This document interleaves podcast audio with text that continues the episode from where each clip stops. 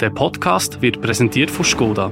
Das Leben ist einzigartig. Entdeck's mit jedem Kilometer.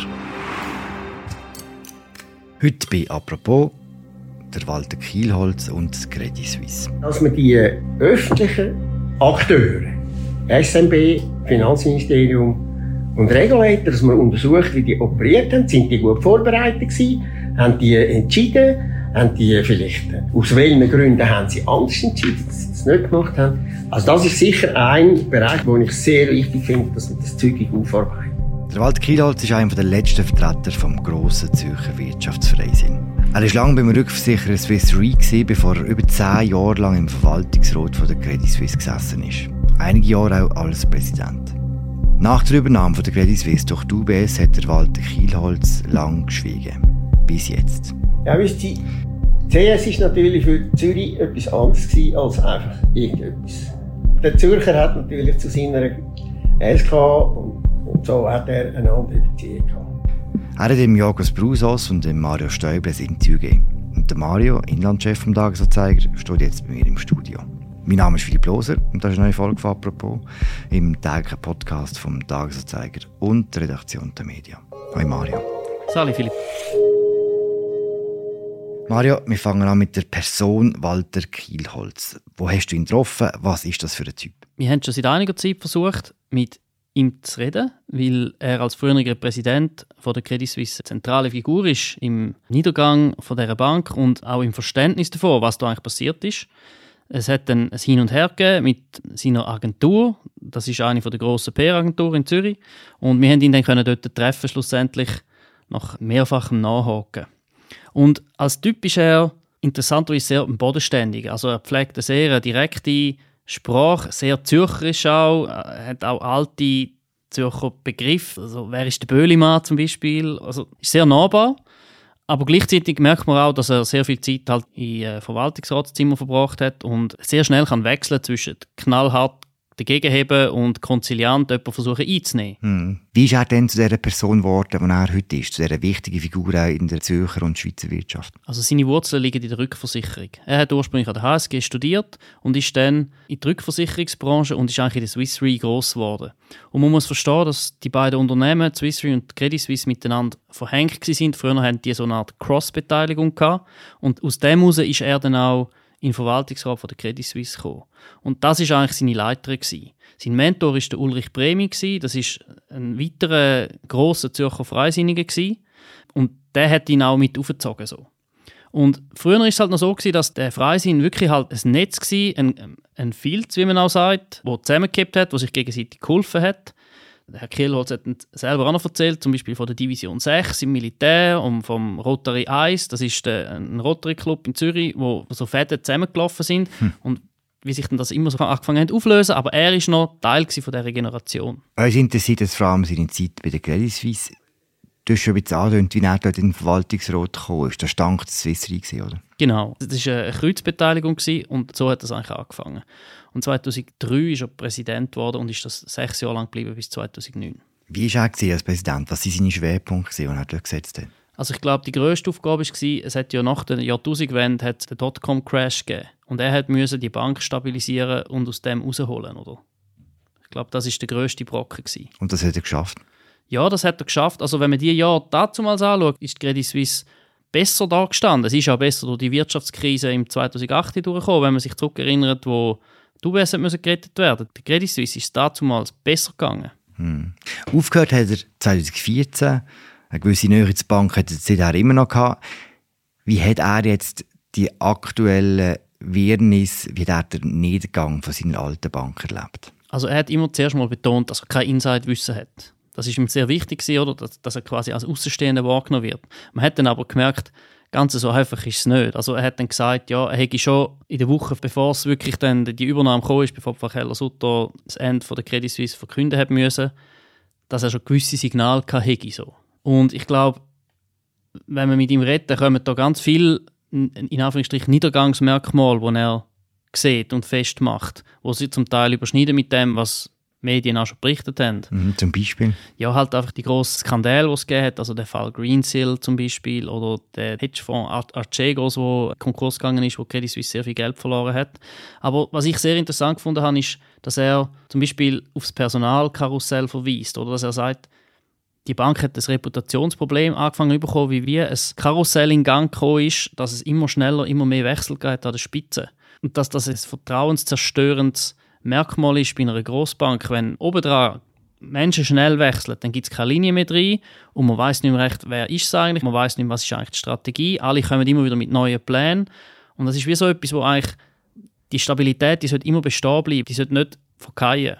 Und das ist eines der Merkmale, die er genannt hat. Mhm. Hat er den Leute an der Spitze benannt und hat noch andere Anzeichen gesehen für den Niedergang? Ja, also was er auch genannt hat zum Beispiel ist der Abgang von Antonio Horta Osorio, von dem portugiesisch-britischen Präsident, der die Credit Suisse kurzzeitig hatte und wo dann hat müssen gehen wegen Verletzungen von Corona-Quarantänebestimmungen. Und er hat gesagt, das sei ein absolut peinliches Schauspiel. Das kann doch nicht sein, dass eine Großbank mit, mit dem Präsident durch so etwas durch muss, oder? Und dann hat er noch weitere Sachen festgemacht, zum Beispiel, dass das Zinsumfeld schlecht war und dass halt die Leute angefangen haben, ihr Geld abzuziehen. Also er hat wie so einen perfekten Sturm beschrieben, wo die Bank reingeraten ist. Er hat einen perfekten Sturm beschrieben und wo ist eigentlich gesehen, was wirklich passiert ist? Am Sonntag, am 19. März, ist er, weil er geahnt hat, dass etwas passieren wird, ist er einmal vor dem Fernseher gekommen. Ich bin am Sonntagabend äh, mit meiner Frau, ich habe schon gewusst, dass etwas kommt, haben wir sogar Schweizer Fernsehen eingeschaltet, was also das Auto vor. und sind da so relativ vor der Brase. Der Boden und der Füße verloren einen Moment lang, oder? Mehrere Gründe. Ah, auch emotional. Also. Ich habe also zehn Jahre von meinem Leben für die Bank gearbeitet. Und immerhin ein Viertel von meinem Berufsleben. Mhm. Du hast erzählt, wie er der Bank selber eine gewisse Schuld gibt. Wie du der die Rolle der Politik in dieser ganzen Krise beurteilen? Ich finde, das ist fast das Interessanteste an, an dem Gespräch. Er hat einen Trick benutzt. Er ist mit einem Artikel vom Ex-Chef der englischen Zentralbank. Und er hat gesagt, der sagt, die Schweiz hat geschlafen. Die Schweiz hat nicht reagiert im Herbst. Und übrigens, das sagen ganz viele andere auch noch. Also schon im Herbst, weit vorher. Ja, genau. Heute sagen ganz viele andere in New York, in Washington, in Hongkong auch noch, hey, wieso hat man im Herbst nicht eingegriffen?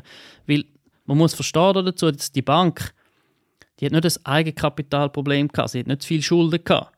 Das Problem war, dass ihre Liquidität gefehlt hat, also dass die Leute immer mehr Geld abgezogen haben aus dieser Bank. Oder? Unter anderem wegen dem legendären Twitter-Sturm, den es gegeben hat, aber auch aus anderen Gründen, oder? weil das Vertrauen einfach angeschlagen war in die Bank. Das heißt, die Bank war nicht mehr liquid gewesen, oder man hat gesehen, dass sie in das Problem hineinlaufen. Das ist ein sehr ungewöhnliches Problem in diesem Ausmaß.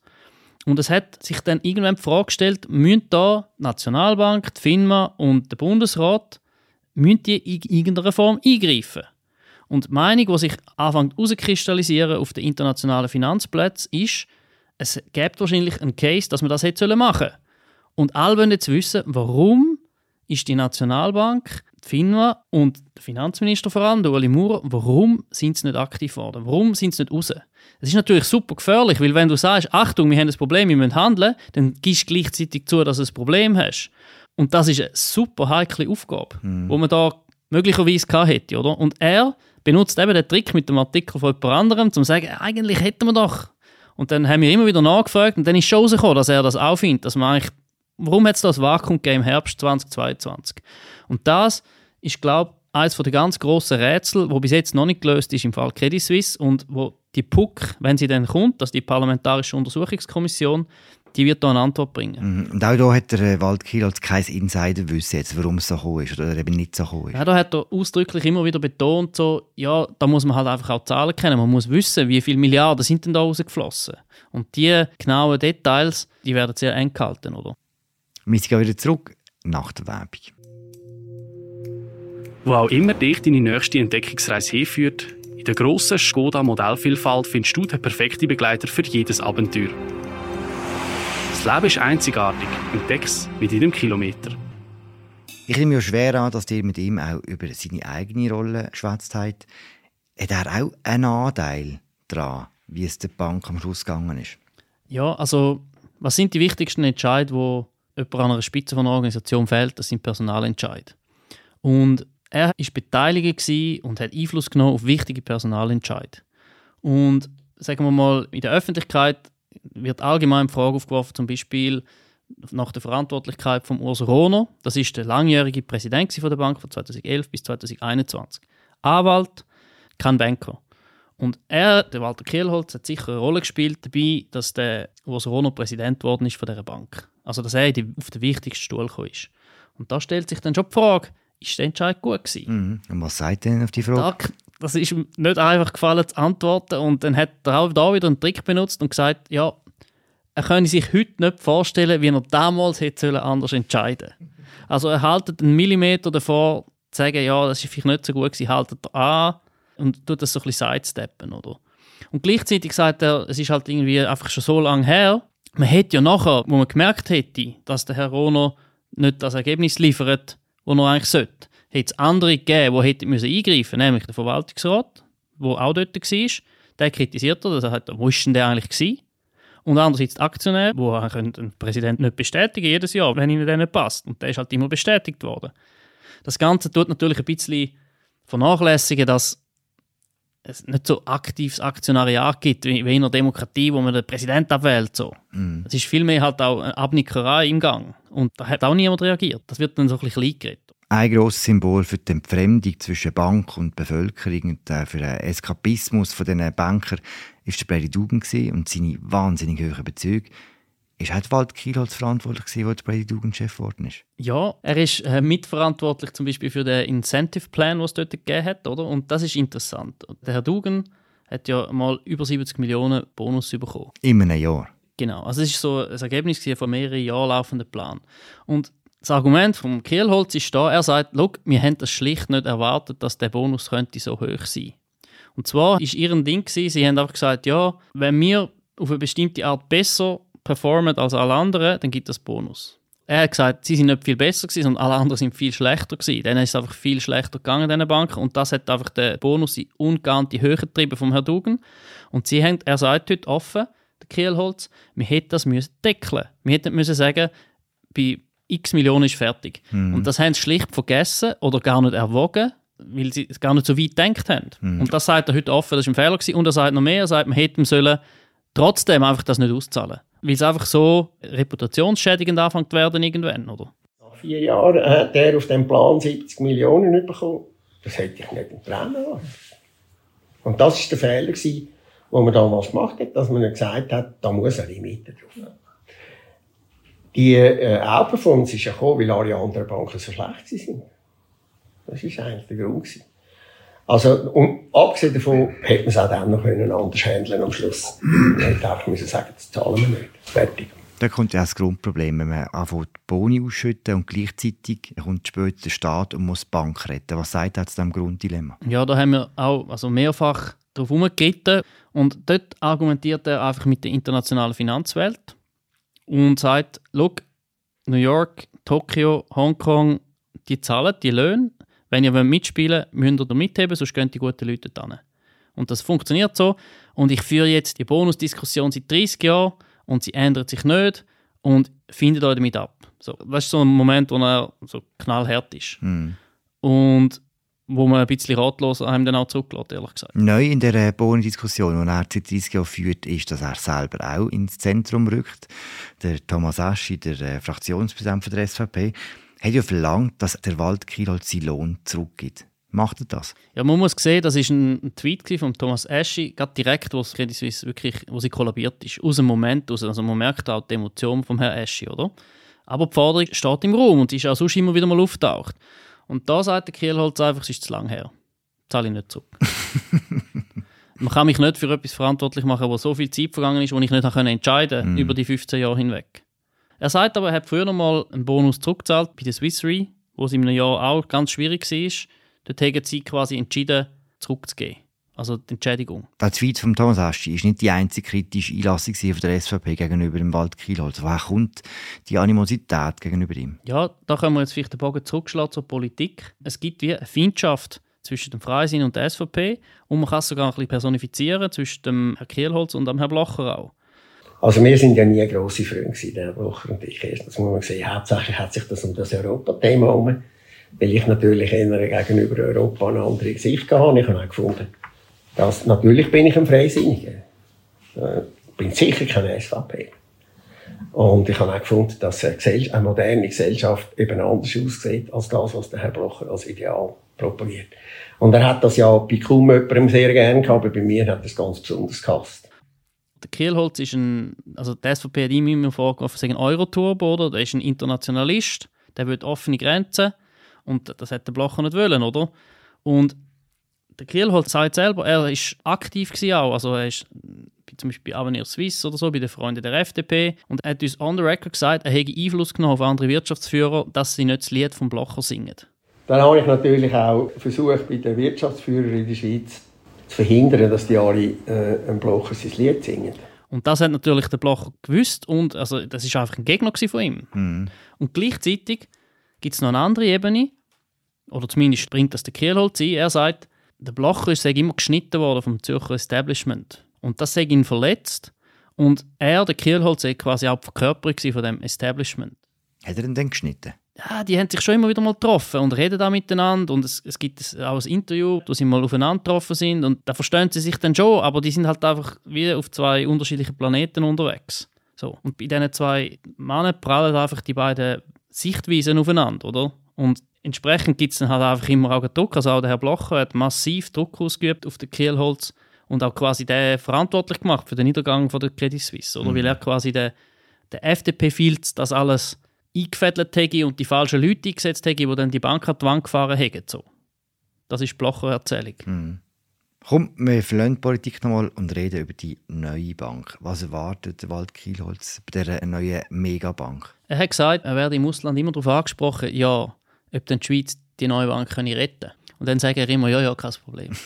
wie? Da gibt es zwei Ebenen. Oder? Das eine ist, es kann wieder passieren, dass so eine Bank in eine Liquiditätskrise kommt, oder? Wir haben jetzt gesehen, das geht sehr schnell heutzutage, durch dass die Leute halt digital können ihre Konten bewegen und von einer Bank zur anderen ihr Geld verschieben. Also das Risiko, das ist nicht weg. Und da gibt es quasi die Liquiditätsebene und dann gibt es die politische Ebene. Und das, sagt er, macht ihm am meisten Sorgen, weil die Schweizer Politik hat jetzt zweimal eine große Bank retten und das ist auch eine unglaubliche Peinlichkeit für das Land und für die hiesige Politik, dass das nicht funktioniert und dass man es die ganze Zeit verspricht, es wird nie wieder passieren und dann passiert es doch wieder. Was natürlich der politische Wille, das wieder zu machen, mindert, oder? Und es gibt jetzt auch Stimmen, die sagen, wir brauchen doch gar keine Großbank in dem Land, oder? Und das ist wie so fast ein entscheidender Punkt. Also wie tut sich Politik versus der neuen Großbank positionieren. Und gleichzeitig sagt er, man wird nie darum kommen, dass eine Nationalbank muss Lender of Last Resort sein, also Liquidität zur Verfügung stellen, wenn eine Bank in so eine Situation kommt, weil das System ist so gebaut, oder? Jede Bank nimmt kurzfristig Geld entgegen von Leuten, die sparen, die vermögen, oder? Und gibt langfristig Geld raus. Betriebskredit, Hypotheken und so. Und da drin steckt das Risiko, dass wenn die kurzfristigen Schulden von der Bank weggehen, dass in ein Loch hineinläuft oder in ein Liquiditätsproblem. Und das kriegt man nie weg und das muss man können stoppen. Und für das gibt es Nationalbank. Und er hat gesagt, sie können nicht eine Bank so reformieren, dass es keine Bank mehr ist. Hm. Und das ist ein Argument, das in meinen Augen Gewicht hat. Und das ist auch der Grundsatzkonflikt, wo die ganzen Too Big to Fail-Regeln damit kollidieren. Oder? Weil man versucht eigentlich, das irgendwie in den Griff zu bekommen, aber es ist einfach wie es so grundsätzlich ist, sehr schwierig. Also hat er auch nicht das Gefühl, dass die Bank zu gross wäre? Er sagt, doch, ich glaube schon. Wir haben dann darauf angesprochen, dass die Bank, deren ihre Bilanzsumme ist etwa doppelt so groß wie das Schweizer BIP im Moment, oder? Und er sagt... Bruttoinlandprodukt. Genau, Bruttoinlandprodukt. Und er sagt halt, die schiere Größe, das gibt es eigentlich sonst nicht, oder in anderen Ländern. Und er sagt, die meisten europäischen Staaten haben ihre Großbanken verloren inzwischen, in den letzten 20 Jahren. Es gibt nur noch wenige, die noch eine oder zwei haben. Und er sagt einfach, man muss quasi ein, ein Risikoportfolio zusammenstellen. Also eine Bank muss verschiedene Bestandteile haben, wo insgesamt das Risiko eine bestimmte Höhe nicht überschreitet. Also er ist auch dafür, dass man anfängt, Teil abzustoßen.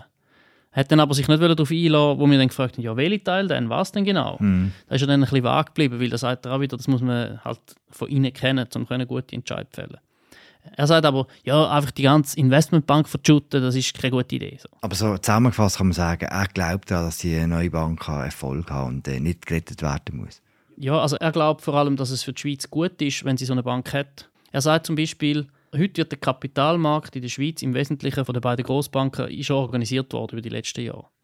Also wenn jemand Obligationen rausgibt oder der Staat Geld beschafft, dann läuft das meistens über die Schweizer Großbanken. Und das ist wie auch ein bisschen finanzielle Infrastruktur. Man hat einen Swiss-Vergleich gebraucht, oder? Man hat zwar jetzt nicht mehr mit der Lufthansa-Tochter Swiss, hat man nicht mehr eine ganz eigene Schweizer Airline, aber man hat immer noch einen Knoten in der Schweiz sozusagen. Und man hat gesagt, das ist so wichtige Infrastruktur, die wollen wir hier im Land haben.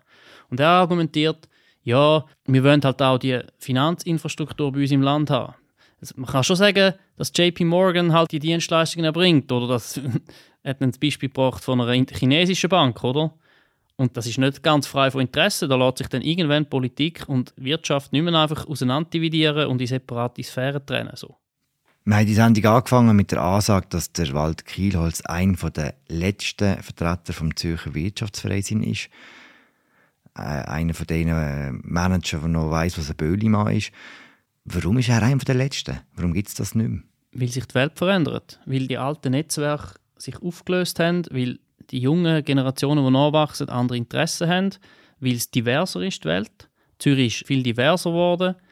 Die Leute haben andere Hintergründe. Es ist viel grösser geworden. Die Leute sind mobiler. Es gibt wie einfach die zentralen informellen oder so halbformellen, eben so Zünft oder, oder das Militär und so, die, die Netzwerke, die sind eigentlich in grossen Teil in Auflösung begriffen oder schon aufgelöst. Du darfst das bedauern? Ja, das ist noch interessant. Also irgendwie hat schon so ein Bedauernselement, aber gleichzeitig sagt halt einfach auch, das ist der, der Gang der Dinge. Und das ist in allen grossen Metropolitanräumen so, dass sich das anfängt auflösen. Und interessant für uns Journalistinnen und Journalisten ist eigentlich, gibt es denn auch neue? Wo sind denn eigentlich die neuen Netzwerke? Gibt es die überhaupt? Oder funktioniert das nicht mehr so, oder? Und? Darum stelle ich die Frage. Ich, ich habe noch, ich noch nicht die fertigen Antworten. Also man kann sich dann so fragen, sind so Thinktanks und so Projekte, sind die gleich stark? Und dann muss man sagen, nein, oder? Weil was da außergewöhnlich ist, ist dass die Wirtschaft und die Politik so eine enge Allianz hatten, oder? Und das ist ein bisschen verkehrt. Also es gibt weniger Wirtschaftsführer, die in der politischen Dimension in der Schweiz noch integriert sind heute. Und darum handelt das auch nicht mehr so zusammen, oder? Kehl hat gesagt, ja, schau, bei der Swiss hat es schon nicht mehr richtig funktioniert, dass man die noch können, in Anführungsstrichen retten das ist eigentlich dann schon fast vorbei gewesen, oder schon ganz vielleicht, oder? Und was mich interessiert und was ich noch keine Antwort darauf habe, ist die Frage, ja, vor allem in Krisenmomenten, oder, wenn man muss handeln, wer handelt denn? Irgend, irgendetwas muss dann passieren. Und für das braucht es irgendeine Struktur, die in place ist, oder? Wenn man zum Beispiel an Corona-Kredite denkt, wo Banken und Finanzministerium in der Schweiz extrem schnell aufgefädelt haben, wie fast in keinem anderen Land, dann kann man sagen, dort hat es funktioniert. Dort hat es die Nähe, die wir ja oft kritisieren, das war ein Vorteil, gewesen, oder? Genau, aber das ist etwas, was mich interessiert, wo wir aber noch nicht alle Antworten haben. Danke, Mario. Gern geschehen. Das Interview von Jagos Brusas und Mario Stäubler mit dem Wald Kielholz lest ihr heute auf unserer Seite. Ich empfehle es allen sehr. Das war sie, unsere aktuelle Folge. Apropos, ich habe geschwätzt mit Mario Stäubli, Inlandchef von Tamedia. Mein Name ist Philipp Loser und wir hören uns morgen wieder. Ciao zusammen. Der Podcast wird präsentiert von Skoda. Ob rein elektrisch, kompakt für die Stadt oder mit Platz für die ganze Familie, entdeck bei Skoda dein Wunschauto. Mehr Informationen findest du auf skoda.ch.